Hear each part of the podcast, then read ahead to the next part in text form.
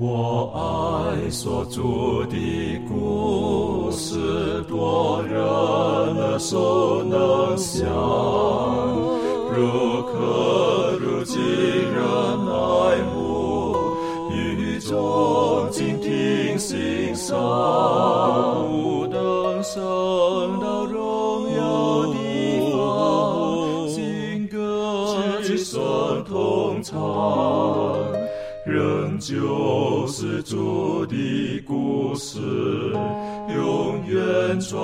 讲不忘。我很难说那故事，永垂不朽传万代，在天仍然的诉说主耶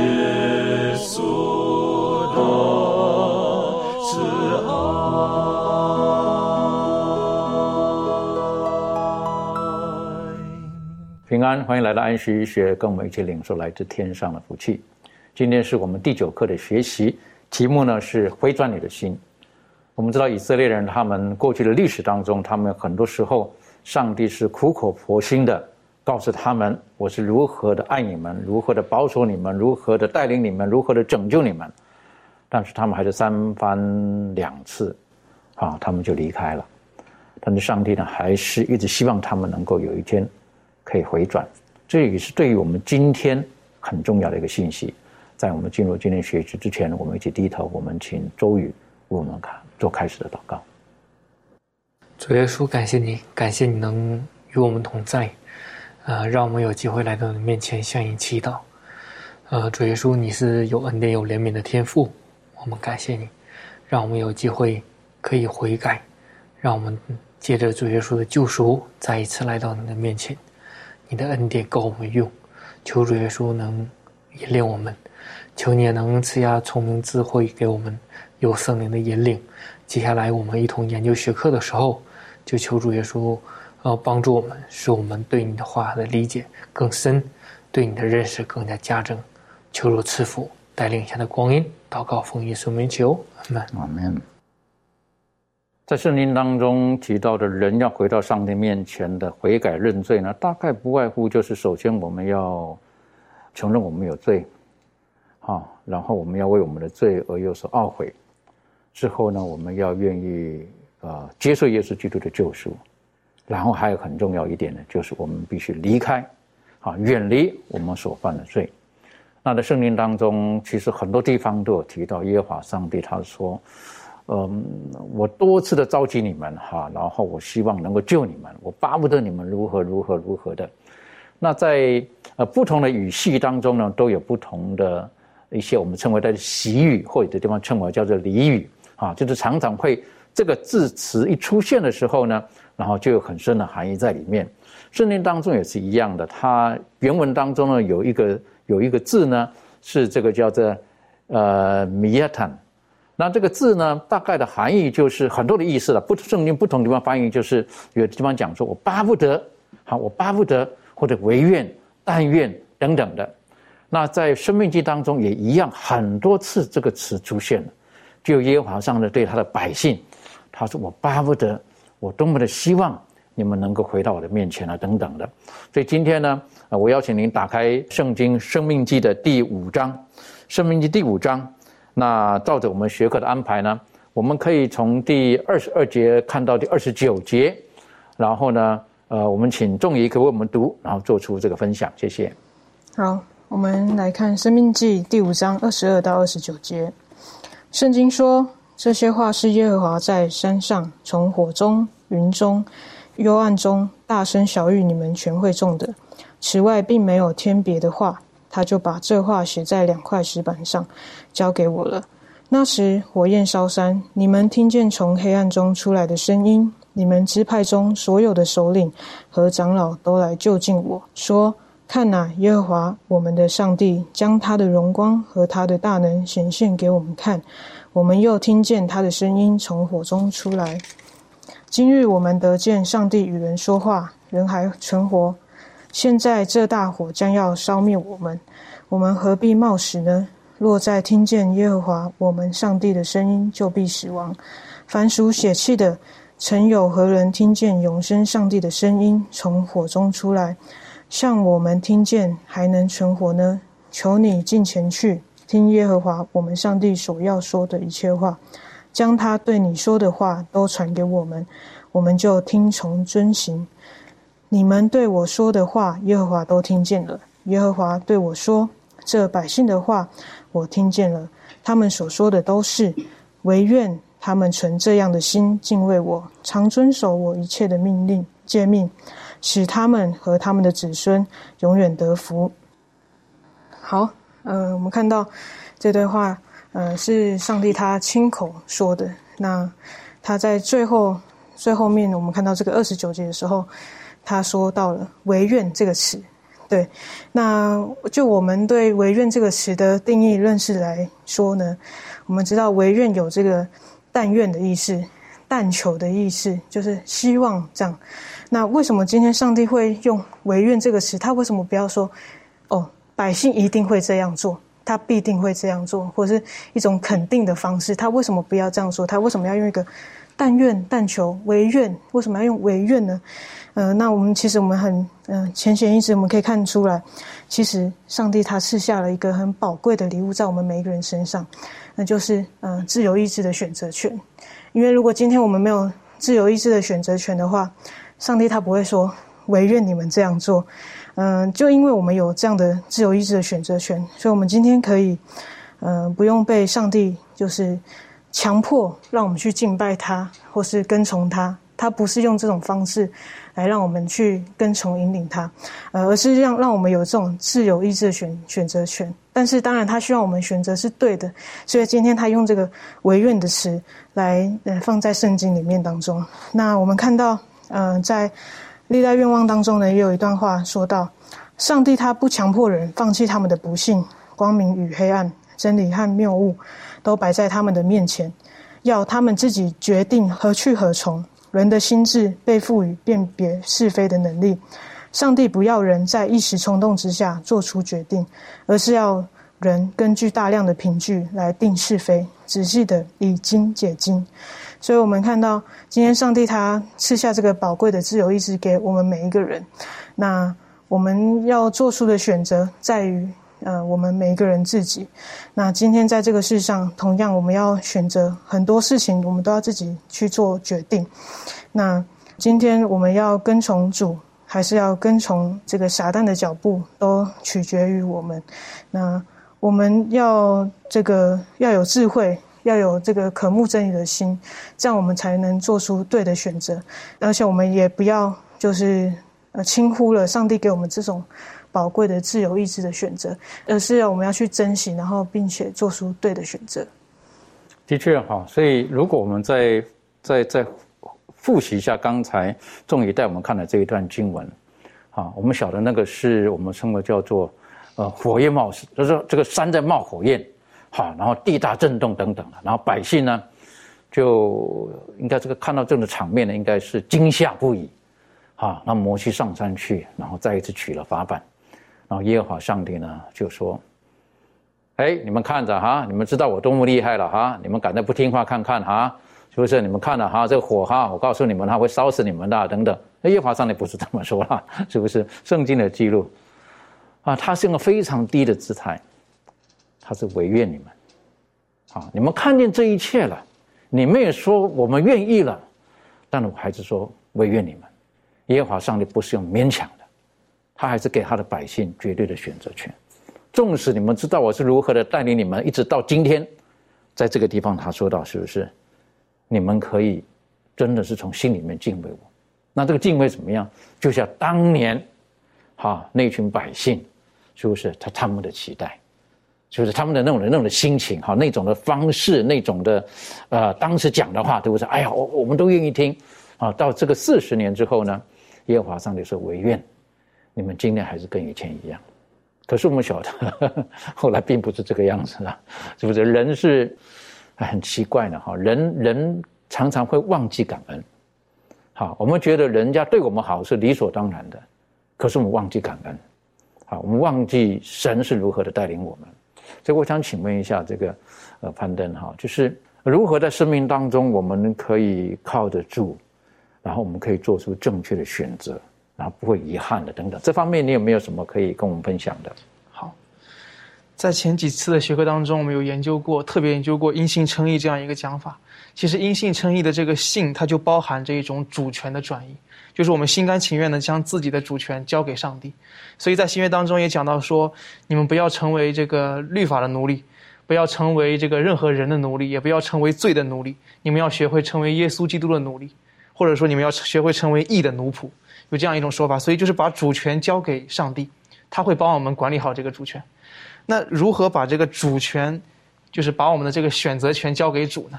因为我们相信主肯定能够帮助我们做出正确的选择，但是问题是我们如何能够将这个主权交给主呢？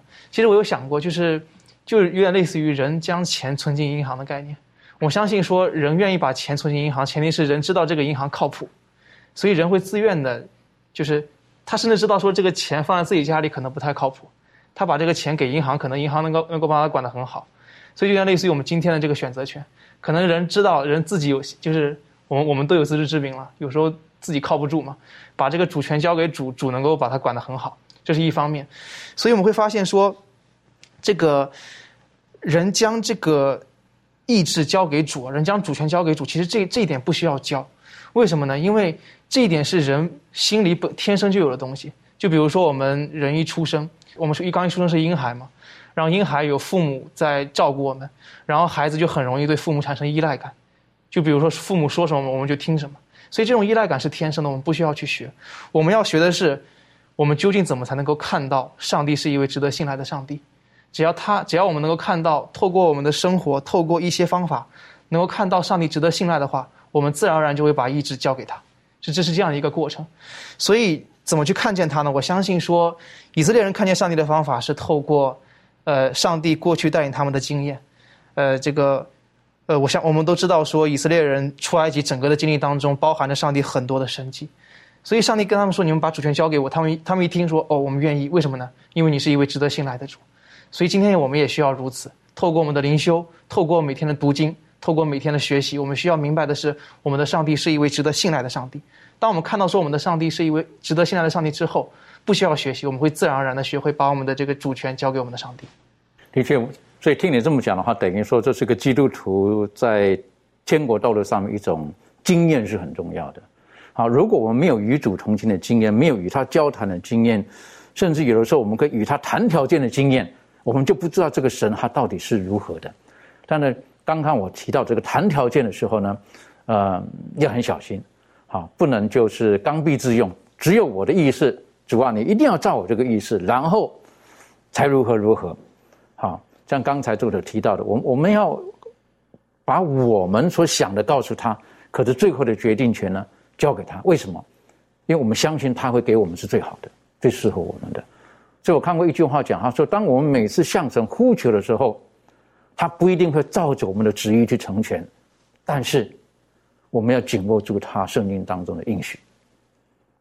啊，这是很重要的。好，因为他圣经当中的应许，他一定会成就的。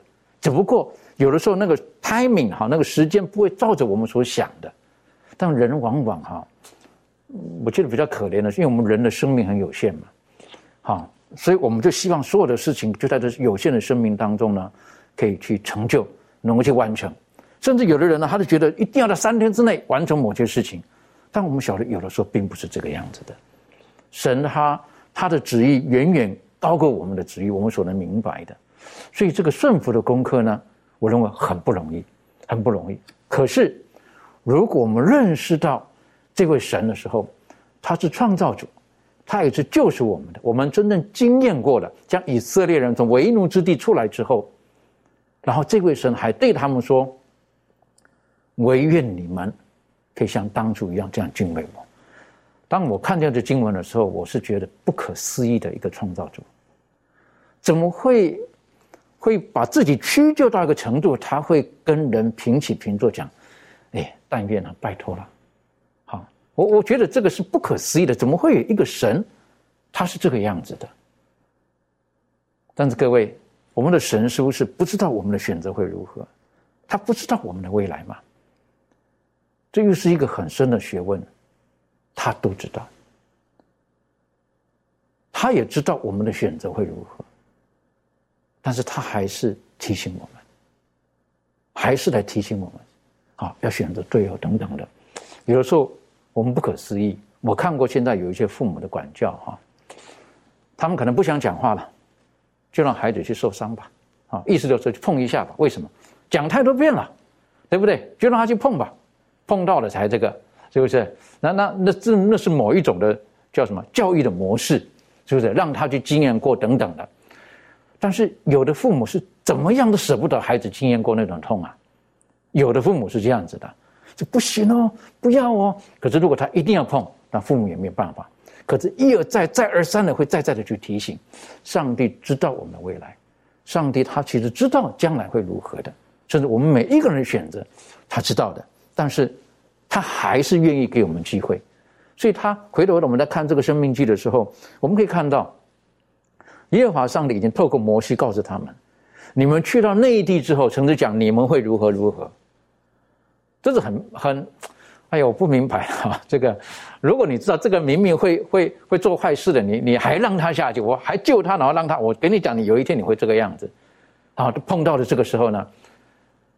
哎呀，这个到底该怎么样子呢？这一段实际上有的时候，我每次思想，我就觉得，这个神是什么样子的神？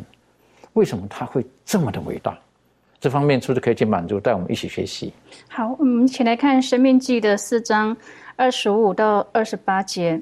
圣经说，上帝说，他们在那地住久了，生子生孙就雕刻偶像，仿佛什么形象，败坏自己，行耶和华你上帝眼中看为恶的事。惹他发怒，我今日呼天唤地向你们做见证，你们必在过约旦河得为业的地上速速灭尽，你们不能在那地上长久，必进行除灭。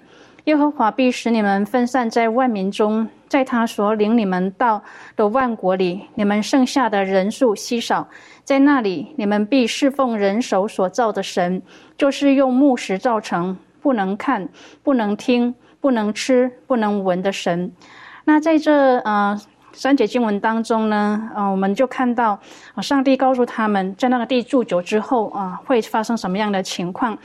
那在生命记的四章十五到二十节的经文里面呢，啊，上帝他很明确的告诫他们呢，不要造偶像，哈，也不要拜他们。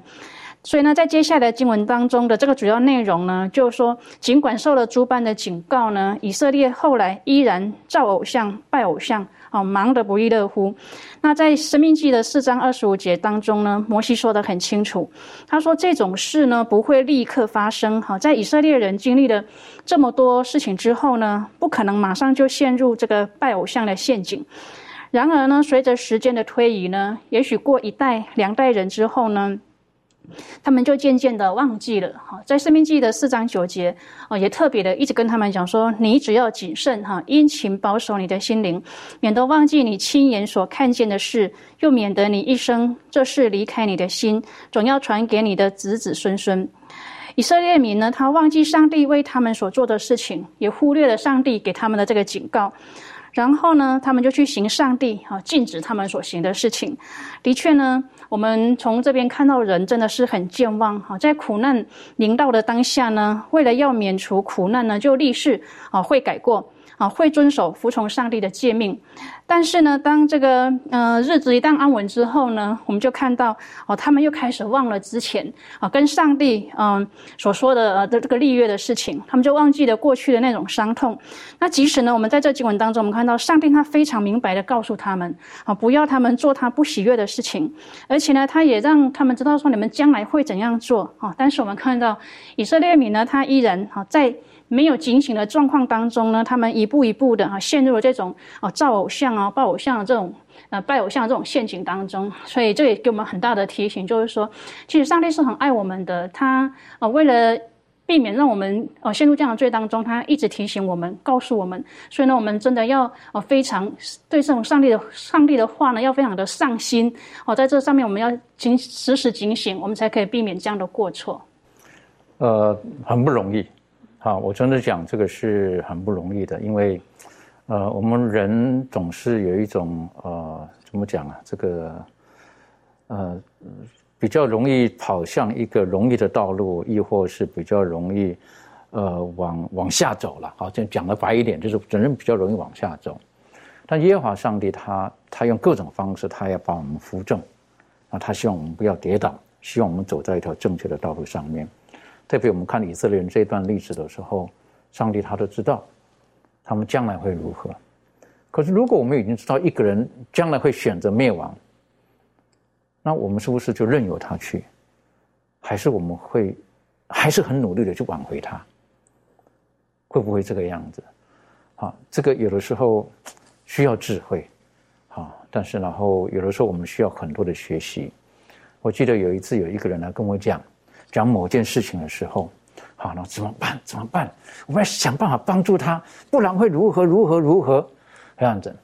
那应该是说，可能在那个时候呢，当下呢，可能我觉得事情太多了，然后我也看了这种事情，大概看太多了哈，我都知道结局会如何了。好，然后我就跟这位长辈我就讲，我说其实也不用担心嘛，你都知道会怎么样子了，是不是？我的劝没有用的，就由他去吧。不行，他这样子的话怎么办呢？不行，我不，他不希望他碰到这个。可是，在我当下的那个，因为我很多事情忙着，我都觉得就由他去吧。今天呢，回头看这个经文的时候呢，我觉得这位长辈比较像耶稣啊，比较像耶和华上帝啊。纵使知道，哎呀，他这样不行了，我们想办法还是叫他回来吧。好，纵使知道，可是我的心肠呢，就比较铁实一点啊，就就算了吧，不可能吧？果真。好，果真，大概过了，我看大概有八年吧。好，过了八年，有一次我在看到当事人这个的时候，的确，啊，他的人生是跌到了谷底，然后重新再爬起来一点的时候，那我看见那一刹那的时候呢，呃，我只能说，回来就好。啊，只能说回来就好。我也不知道，可是我好在当下，我也没有说很多的很多的劝啊，很多的什么，因为我晓得有年轻人有的时候你怎么讲没有用，听不下去的，是不是？啊，但是我缺了一个，就是没有跟他一直维持那个关系在那边。可是八年后有一天，忽然就在教堂看见的时候，哎，啊，听一下，哎呀，真的是很很辛苦，过得很辛苦。那我想，本来大概就是这样子嘛，啊，本来就不适合的嘛。你硬要这样下去，是不是？那就让你去碰吧。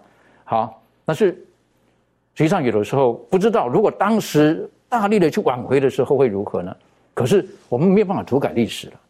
所以在当下我就觉得，如何让他觉得他回来的地方是他的家，这个教会是他的家，他无论受了任何的伤，回来这个地方，我们永远欢迎他。我觉得这个是很重要的功课。今天有很多的人，也许已经受伤了，他不敢回来。为什么？因为他觉得身体污秽，他觉得自己不配等等的。但是我们一直要像我们的天父一样，无论怎么样子，他都希望他的孩子能够回来，就像那浪子的故事的父亲一样。所以在生命记当中，我们已经看到，耶和华上帝也说到了：如果说真的是有一件事情发生的时候，不要忘记，不用担心，不用软弱，我会如何帮助你们。啊，这方面是不是可以请周宇带我们一起学习？好的，我们来看圣经，呃，《生命记》的四章二十九到三十节。但你们在那里必寻求耶和华你的上帝，你尽心尽性寻求他的时候，就必寻见。日后你遭遇一切困难的时候，你必归回耶和华你的上帝，听从他的话。耶和华你上帝原，呃，原是有怜悯的上帝。他总不撇下你，不灭绝你，也不忘记他起誓与你列列祖所立的约。刚刚在呃四章第二十五到二十八节那里面讲到了，呃，上帝会对他们所做的不好的事情会有一个怎样的结局？但是上帝对我我们的恩典和怜悯是足够的。他在这个第二十九到第三十一节这里又讲述到了。如果即便你是那样做了，如果有一天你悔改了，那么我还会接纳你。所以说，在这里面，让我们看到，如果这个人他会在被掳之地呢寻求了上帝，或者是他放下了一切，全心全意的来到上帝面前，或者是撇弃了假神啊，来到上帝面前，或者是听从了上帝的话，那么那个那一时刻，上帝会接纳他。也说，虽然《生命记》所记载的违约的咒诅是以审判为结束的，审判呢，它结局就是灭亡啊，或者说放逐他到外边去啊，这样。但是摩西仍然宣告以色列的历史不会因为审判而终结，而是上帝的怜悯。上帝的爱慈爱是够他们用，所以说在这里面，让摩西告诉我们有三个证据证明上帝是有怜爱之心的。第一个，上帝他不会撇弃以色列；第二个，就是也不会灭绝他的百姓；第三个呢，更不会忘记他与呃以色列的先祖所立的约。摩西在这里面通过这三方面告诉我们，上帝他是有怜悯的，而且怜悯这一个词在旧约当中啊，一共出现了十三次。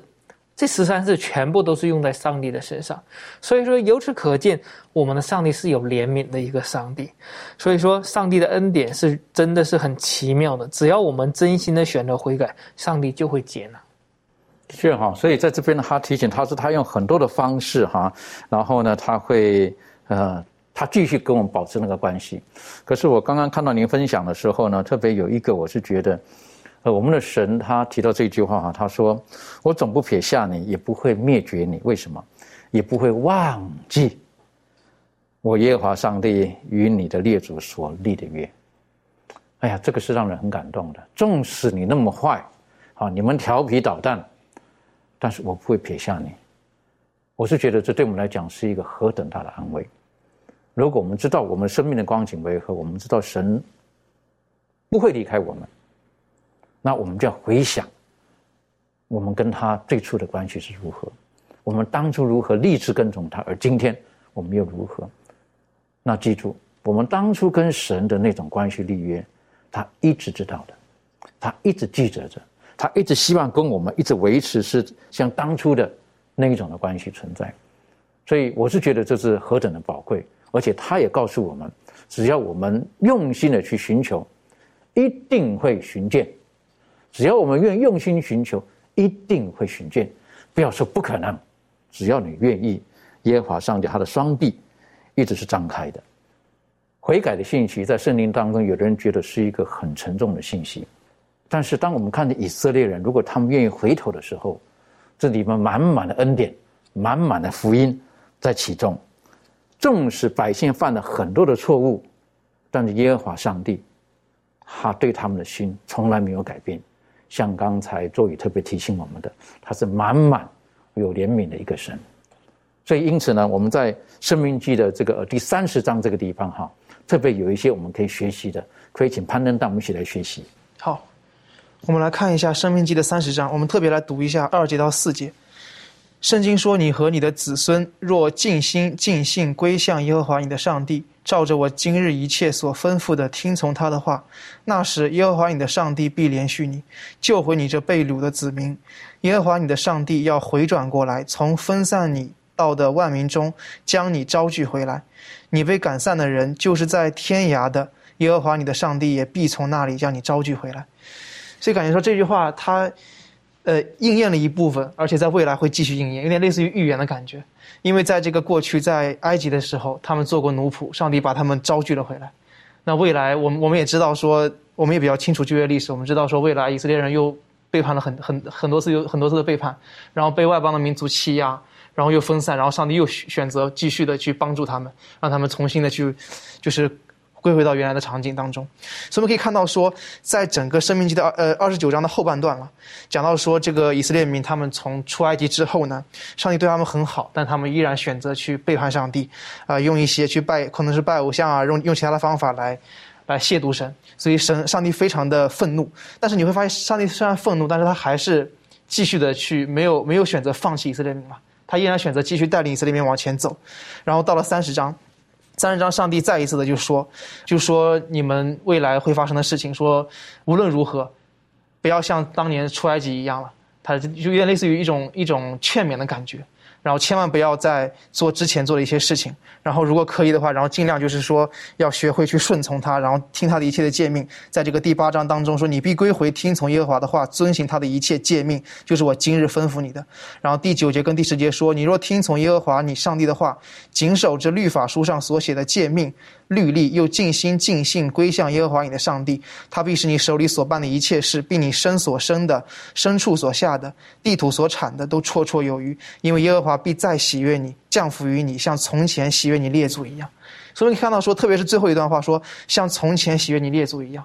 无论你曾经跟上帝之间因为个人的缘故，跟上帝之间产生多大的一个间隙，但是只要你愿意悔改，可能这个词汇对我们每每个人来说可能有点沉重，但是只要你愿意悔改。上帝依然能够像从前那样的愿意接纳你。有时候我们中国人说这个破镜难以重圆了，但是这句话在上帝那边是不适用的。他能够将破镜完美的重圆重圆起来，只要我们愿意。所以就是来到了这个以西结书三十三章十一节，在这边这是我个人特别拿出的一节经文了，因为我感觉这些经文当中就是描写出一个特别伟大的一位上帝。圣经说：“你对他们说，主耶和华说，我指着我的永生启示，我断不喜悦恶人死亡。”为喜悦恶人转离所行的道而活，以色列家啊，你们转回转回吧，离开恶道，何必死亡呢？这一句的劝勉，其实可以说是从上帝开始跟以色列建立关系之后，就一直在发出的一个劝勉：赶快转回转回吧。这句话就是上帝曾经对以色列人这样说过，在今天他也在同样的在跟我们每个人这样说。的确哈，当我们在看见这一段的时候呢，我是觉得这个神是何等的神哈。我自己在看的时候呢，我就特别注明了哈，有些地方哈，这个神是如何，他是他很多的动作哈，他会怜悯你，他会救回你，啊，希望你他他甚至会回转过来，是不是？然后他为你分散了，他会重新招聚你，然后会领你，然后会得着你。然后呢，会善待你，使你的人数增多，所以呢，他也会除去你心中的污秽，然后呢，使我们的生命呢能够绰绰有余，然后呢，他会再喜悦你。很多很多的这种动词，我就觉得，神他一直是主动的，他一直是关乎关心我们的，他一直是爱我们的。像刚才提醒我们的，他不愿意任何一个恶人灭亡。在我们觉得恶人好像是罪有应得，但在神的眼中，他不是。他希望我们能够回转，我们的生命可以因着耶稣基督可以被翻转，然后呢，可以更加的丰盛。所以我想请问一下众议哈，有的时候我们像你年纪轻，看到周边很多年轻人会选择他们自己想选择的东西，有的时候明明知道那是不正确的，但有的时候我们也无可奈何了。就是，但是面对有的时候我们我们碰到生命当中有一些人，可能可能所做的选择。呃，与神的期待有有出入的时候，实际上这个今天的经文可以给我们一些的提醒，然后呢，我们也可以用同样的心情去，去或者同样的态度去面对我们的这些朋友啦，或者这一些的人。呃，你有什么这方面可以跟我们分享的吗？OK。那从这段刚才所读的这段经文当中，我们可以看到，上帝呃不断的在强调，我们需要一个真实的悔改。尽管我们在这世上面对有很多各式各样的呃诱惑啊，或是选择挑战，但是呢，悔改是一个身为基督徒进入天国最核心的一个课题，而且并且我们是要带着一个真实的悔改。那什么是真实的悔改呢？是一个呃。不光他能够承认自己所犯的罪，还有他所做的恶，还知道上帝对人犯罪的态度是什么，对自己犯罪的实质还有危害，也要有所认识。那这样呢，我们对上帝才能够产生真实的敬畏。对，那从心里对自己所犯的罪有真实的这种悔恨、恨恶。然后不再走过往的这些老路，然后重新回转做一个新造的人，那这个才是真实的悔改。就如同在圣经当中有有一段历史故事，呃，非常的精彩，就是这个关于尼尼微城。对，那我们每次听到尼尼微城的故事的时候，我们的重点好像都会着重在这个约拿被鲸鱼吞到这个肚子里面。那小时候听到这个故事也非常的新奇，然后很多人也不断会强调说：“哦，你看约拿。”发生了神迹，被上帝呃从这个鲸鱼里面，虽然他被吞到肚子里面，可是上帝还是依然给他生命，保有生命。然后，可是呢，这段故事其实最大的神迹，最大的重点不在约拿身上，是在哪里？是在尼尼微城百姓身上。为什么？我们看到约拿到了这个尼尼微城的时候，他开始讲述你们要悔改，你们要回转，然后归向神。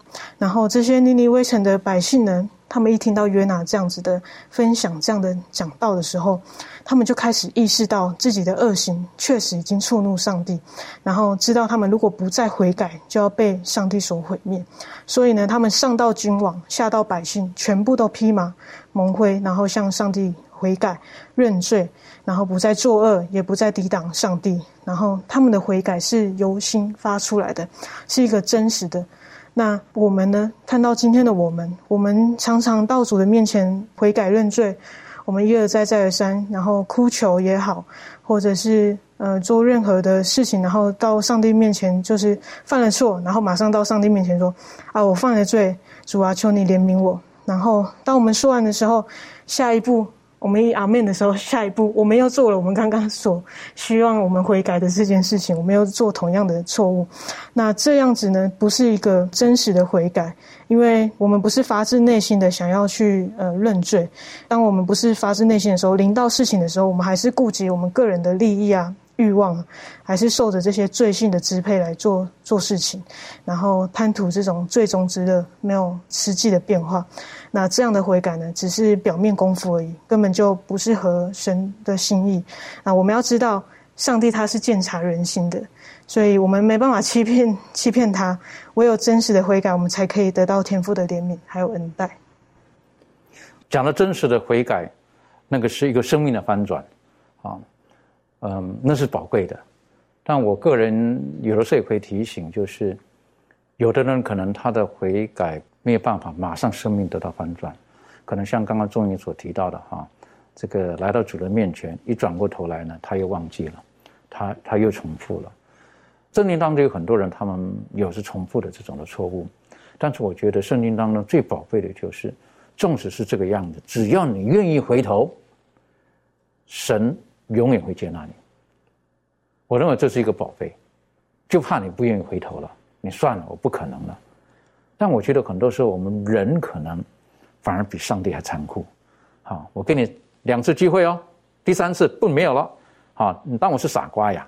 好，我我们人有的是这样，对不对？事不过三。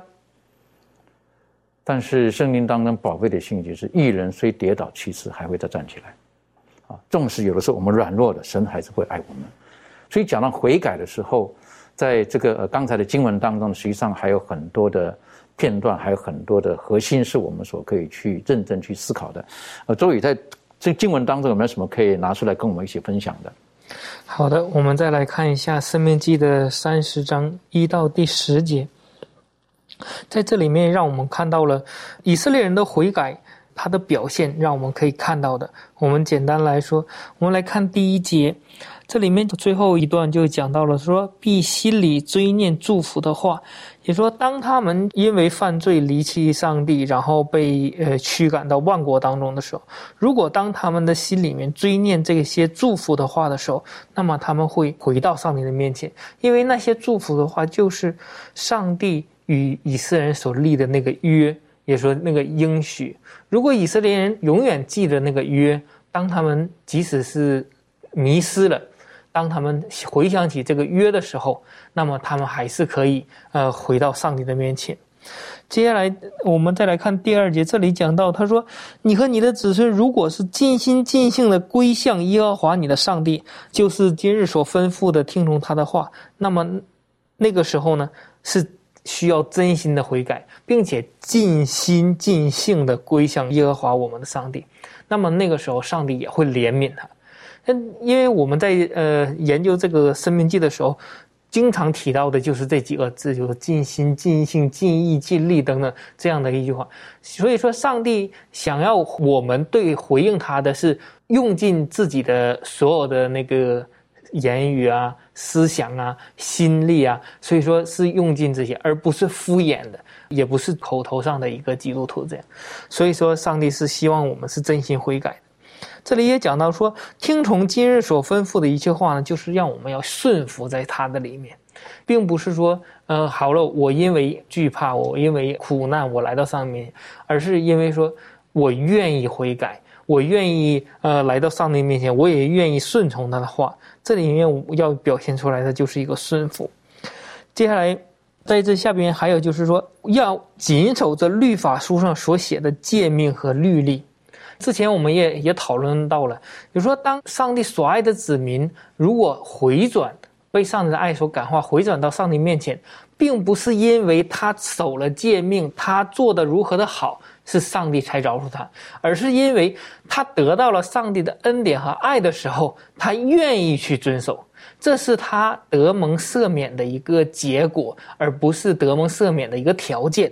所以说，当每一个被上帝的爱所感化的人，他是愿意遵守上帝的诫命的，愿意按照上帝的标准，也就是天国的原则去行的。所以说，在这里面就可以让我们看到，如果一个真正的悔改，他永远的会记住这些节点。所以，悔改的人，他们的生命是会会跟以前不一样的。他以前喜欢做的事情，悔改之后呢，他会改变，他不愿意去做了。然后呢，还有呢，在这边刚才的这个生命记当中特别提醒了，就是他跟上帝的关系，他所得罪的上帝，他跟上帝的关系会重新的修复，他会尽心尽心尽意尽力爱上帝，而且会归向他。所以还记得当大卫他犯罪之后，拿单责备他的时候，他立刻知道，他得罪的不单单是人。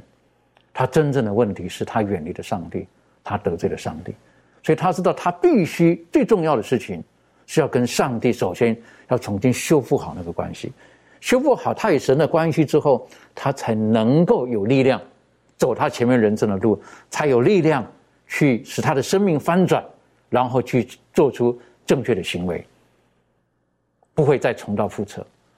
所以跟神的关系，在这个地方，生命记提到了：你们回转之后，你们尽心尽力尽意的爱我，守我的诫命，我会保守你们。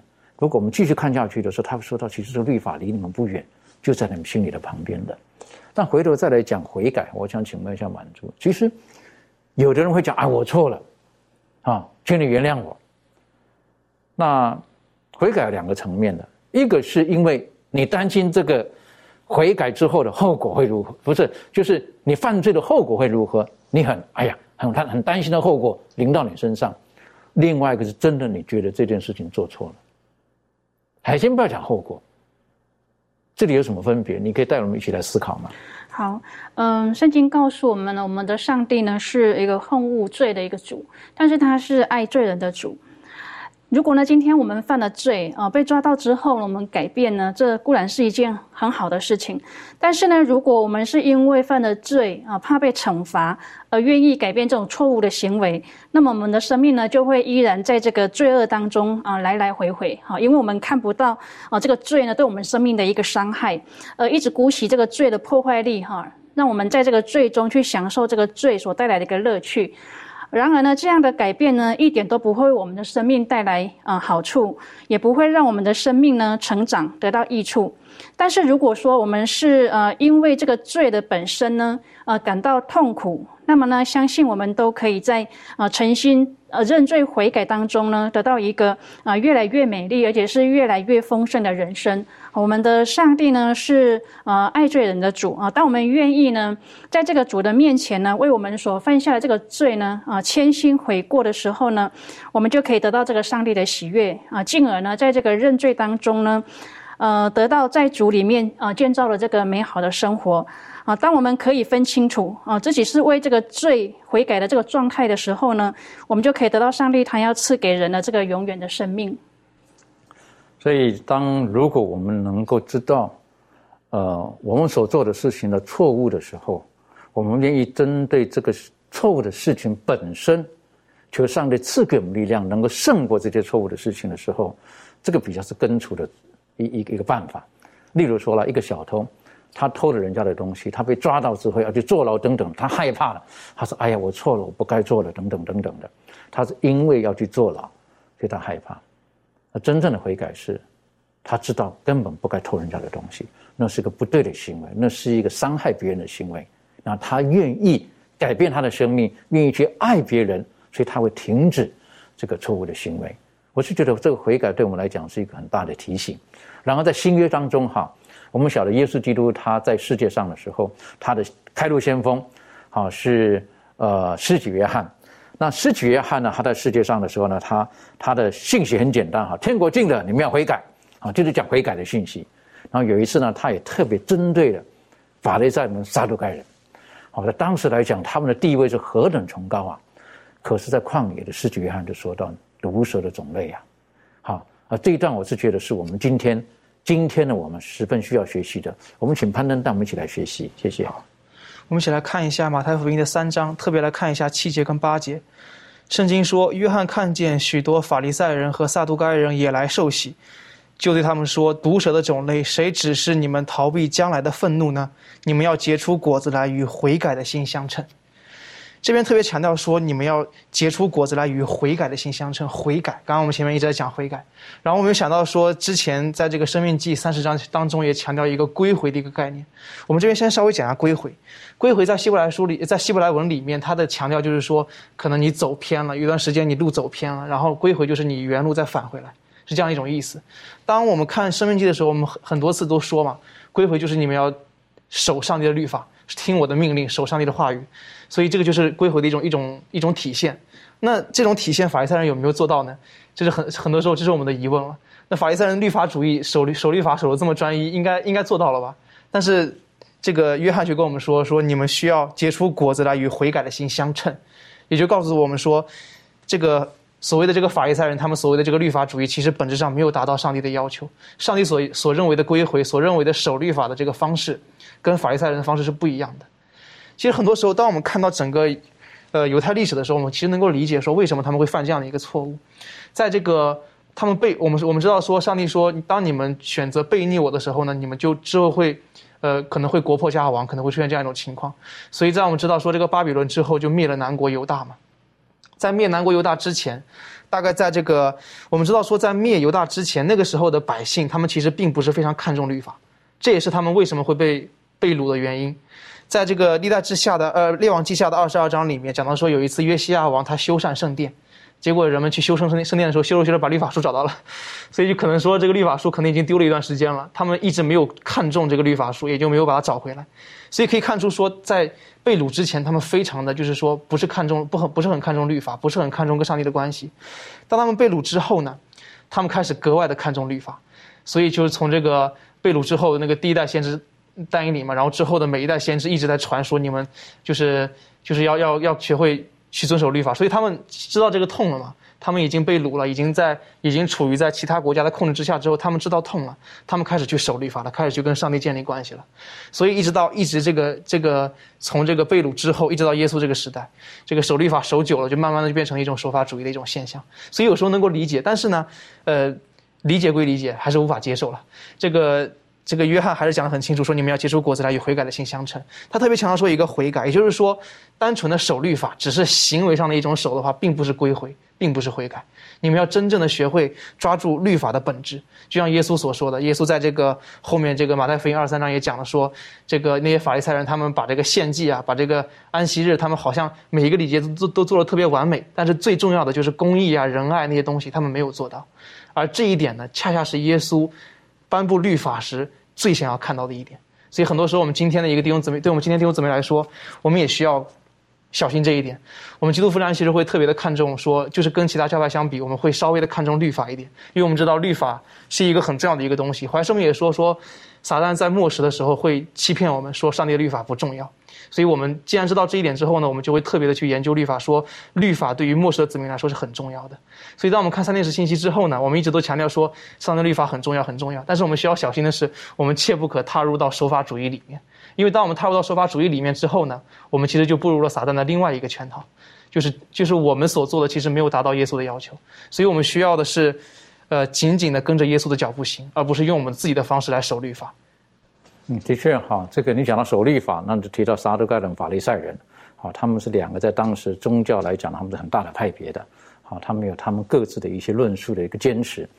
那我我特别看到这个经文当中的时候呢，约翰提醒他们说，他说你们要结出这个果子来，与悔改的心相称，等于就是说，你们悔改了吗？你们那种在圣殿当中然后进食祷告的悔改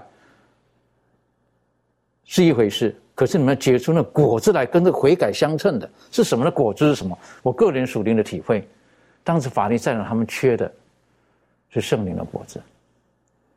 他们有很多行为上让人看见的事情，可是圣灵的果子就是他们缺少的仁爱、喜乐、和平、仁爱、恩慈、良善、信实、温柔、节制，他们缺少了这个东西。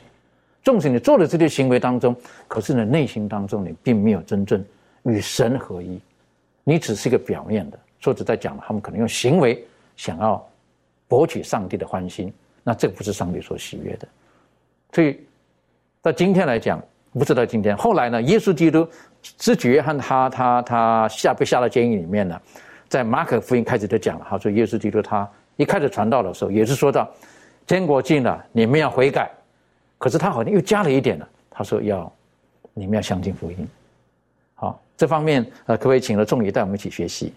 好，我们来看马可福音呃第一章十五节，马可福音第一章十五节，圣经上说到日期满了，上帝的国近了，你们当悔改。信福音，对他就是加了这句信福音。那我们可以看见耶稣他为什么要说，嗯，把悔改跟福音两个联系在一起呢？他说到我们要得永生进天国的人都必须要悔改，并且我们要信福音，也就是我们要将悔改还有信福音结合在一起。如果我们今天只讲，呃，这个福音，也就是信靠主的救恩，然后不悔改自己的罪。那就是一个没有行为的死的信心，是不能使我们得救的。当然，如果今天我们只讲述这个悔改，然后不讲这个信靠主的救恩，呃，也是不能使我们得救的。为什么？因为悔改这个本身呢，悔改本身它就是不能赦免我们的罪，况且我们也自己没有这个力量去做悔改的这个样子的行为。对，那。只有主的保险可以呃赦免我们的罪恶，然后使我们因信诚意。那也只有主的圣灵呢，能使我们深深的呃深深的感感到这个悔改的心，使我们蒙恩重生，靠主成圣。那圣经上也明确的告诉我们，悔改的心和赦罪的恩，都是基督所赐给我们的。所以因此呢，我们必须信靠主的救恩，并且也要悔改我们自己的罪。的确，所以当。呃，耶稣基督他在这个时候呢，他告诉他们悔改，然后你要接受这个福音，好，那福音是什么？就是个好消息。那我就回头在思考我们这一季学习的生命记当中的时候呢，呃，耶和华上帝他当时跟他讲，你如果愿意回头，你悔改的时候，你回来时候，我会多多的给你加添，我还是一样原来的福气不会打折的，我会给你。哎，我是觉得这何等美好的，怎么有这样子的一个神呢？很多时候我们已经把神人性化了，好，然后变成了我们就人好像神会跟人要谈条件呐，好，这个本来可以给你一百的，因为你你还不是表现的很好，就给你六十等等的。可是刚才我们所读到的，在这个呃真呃这个呃生命记的三十章讲，他说我多多的加添给你们，这是个福音。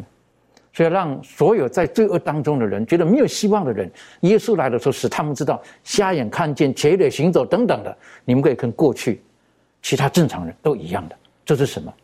这是福音。所以当彼得他在这个呃耶稣基督离开之后五旬节的时候，彼得他的一场很很很动人的讲道之后呢，当时人听了都扎心。他问彼得：“我们该怎么做？”彼得说：“你们要悔改。”然后告诉他们有一定的步骤。我们是不是可以请这个周宇带我们一起来学习这一段？好，我们来看呃《使徒行传》的二章三十八节，这里面说到，彼得说：“你们个人要悔改，奉耶稣基督的名受洗，叫你们的罪得赦，就必领受所赐的圣灵。”在这里面，彼得告诉我们了一个呃一个悔改的一个背后的一个原则。他就说，首先呢，你个人要悔改，悔改呢，第一个呢，就呃就是要受洗，之后呢，就会他的罪呢要得到赦免。再最后呢，就是要领受圣灵，所以说想要成为一名基督徒呢，也要经过这几个一个步骤。但是在这里面最核心的一个词就是说，奉耶稣基督的名。所以说在这里面，彼得并不是说这个靠着受洗啊就可以，就是说是一个拯救的行为，因为受洗只是一个外在的一个标记，呃，说明一个人愿意。将自己的旧的生命死去，在基督里获得一个新的生命。所以说，在这里面呢，每个人呢都要奉行这个礼节。但是奉耶稣的基督的名悔改认罪呢，这才是一个真实的一个悔改。呃，彼得也劝告他说，要使听众甘心乐意的悔改，承认自己的罪，呃认耶稣为基督。有的时候，基督徒领受受洗，单单说是耶稣基督的名字，呃，也是可以的。但是呢，这个礼节最重要的就是，呃，要认识基督。也说奉这个他的名呢，也是说要与耶稣基督保持一个密切的联系，这个是最重要的。如果我们的悔改没有跟耶稣基督有关系的话，那么这样的悔改只是一个自己认为的，或者说自己理解的，这样不是一个真正的悔改。所以，当我们看见这一段的时候，他们悔改的时候，呃，我我个人看的这个时序是，他们想要改变的时候，他们说：“我们该怎么做？”好，因为他们不会得到对不起而已。他说：“我们应该怎么做？”那彼得说：“首先你要承认，是不是？你要改变，然后呢，你这里没有力量，所以你要奉耶稣的名受洗，是不是？你这个是公正的表示的。你说我愿意重新开始，然后你的罪会得以涂抹。还有一点呢。”你会领受圣灵，我是觉得这很重要的。领受圣灵什么意思？就是施约翰讲的，要结出这个与与你们的结出果子与悔改的心相称。当圣灵来到的时候，生命会改变，然后我们就会结出圣灵的果子，去荣耀上帝。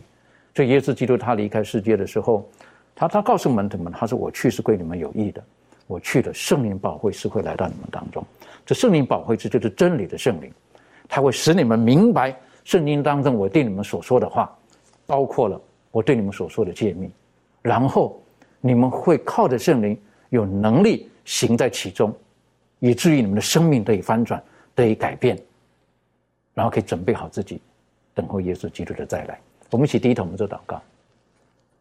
谢谢主，就在今天我们的学习当中，你让我们知道，你不愿意有任何一个罪人、恶人灭亡。